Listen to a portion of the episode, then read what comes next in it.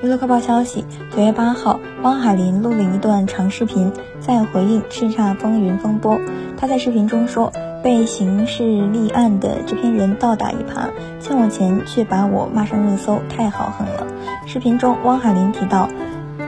经大前辈介绍认识的《叱咤风云之城》制片人刘波，答应给他写剧本，但发现他的路子很野，说话不靠谱，永远不按时付钱。据汪海林所述，他在给电视剧《叱咤之城》写的剧本后，没有拿到稿费，剧组未经他本人授权就魔改剧本，这已经属于侵权行为，本应该负相应的法律责任。